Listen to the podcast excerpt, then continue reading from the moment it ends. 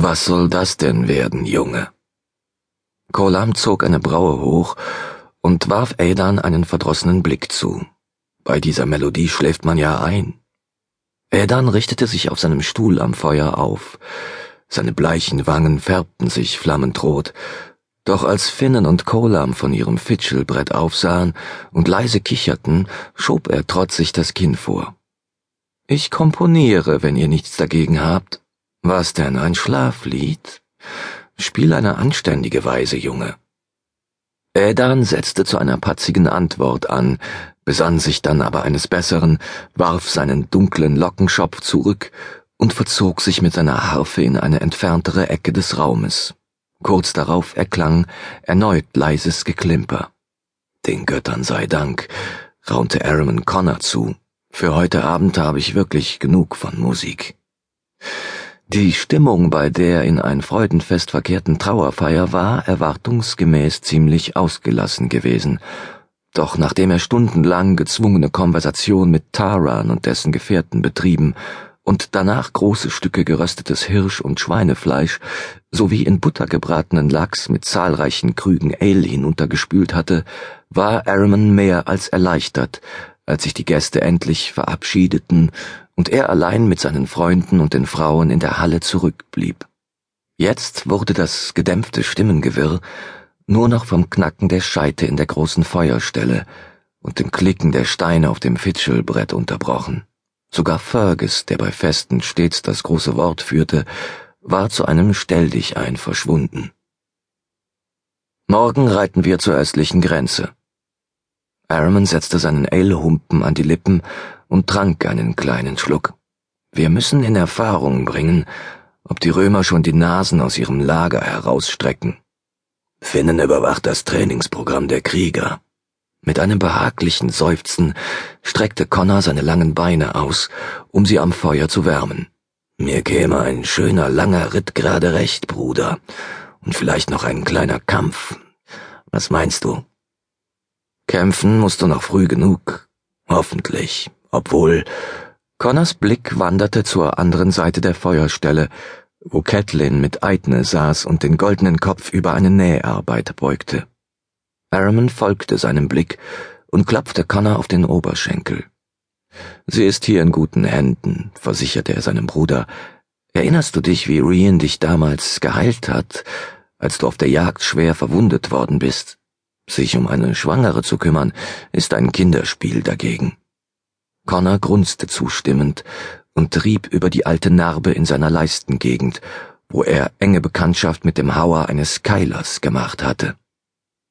Als hätte sie Aramans Worte gehört, kehrte Rian, die in ihrem eigenen Haus einen stärkenden Trank für Catelyn gebraut hatte, just in diesem Augenblick in die Halle zurück. Sie hielt einen Hornbecher in der Hand, die Nachtluft hatte ihren Wangen einen rosigen Schimmer verliehen. Als sie ihren Platz auf dem Kissen neben Catelyn wieder einnahm, sprang Didius auf, um ihr Met nachzuschenken, was sie mit einem freundlichen Lächeln ablehnte. Angesichts dieses Lächelns hellte sich Aramans finstere Miene auf. Seit ihrer Auseinandersetzung am Morgen hatte er aus seiner Verstimmung keinen Hehl gemacht, und sie war klug genug gewesen, ihn in Ruhe zu lassen. Aber jetzt. Rian hatte draußen ihr Haar gelöst, so dass es ihr nun wie eine kupferfarbene Flut über den Rücken floss und für das Fest eines ihrer schönsten Gewänder angelegt, ein ärmelloses dunkelblaues mit Goldfäden durchwirktes Kleid, das an jeder Schulter von einer Brosche in Form einer Stute zusammengehalten wurde und unter dem sie ein langärmeliges tiefrotes Leinenhemd trug. Das Kleid fiel in reichen Falten bis auf ihre Füße, die Rundungen ihres Körpers zeichneten sich verlockend unter dem feinen Stoff ab. Jetzt lachte sie über irgendetwas, was Catelyn zu ihr gesagt hatte, und warf dabei den Kopf zurück. Ihr Lachen hatte Araman schon immer fasziniert. Für eine so schmale, zarte Frau klang es erstaunlich kehlig und volltönend. Mit einem Mal flammte heiße Begierde in ihm auf, und das Blut begann schneller durch seine Adern zu rauschen. Wieder trank er einen Schluck Ale. Seine Hände zitterten leicht.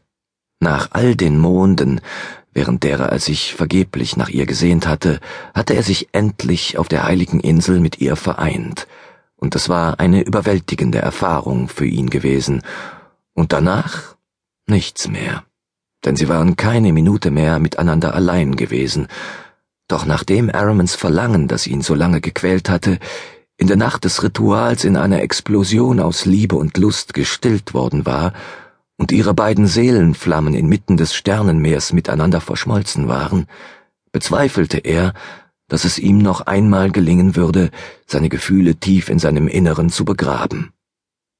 Und Rian? Was empfand sie? Wollte sie ihn, so wie er sie? Trotz allem, was in der letzten Zeit geschehen war, hatte Araman nicht vergessen, was Rian ihm am Strand erzählt hatte, von den Räubern und dem, was sie ihr angetan hatten. Seither peinigten ihn ihre Worte wie ein nagender, stets vorhandener Schmerz. Sie wird sich fürchten.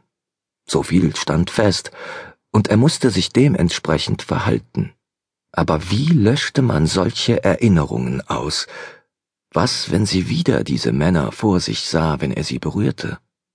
Die Ängste einer Jungfrau hätte er zerstreuen können, aber wie sollte er Geister der Vergangenheit vertreiben? Ich weiß, dass sie mich liebt, aber will sie mich auch in jeder Beziehung zum Mann? Er schüttelte unwillig den Kopf und versuchte seine Bedenken mit noch mehr Ale hinunterzuspülen, doch sie wirkten ihn weiter wie ein Kloß in der Kehle.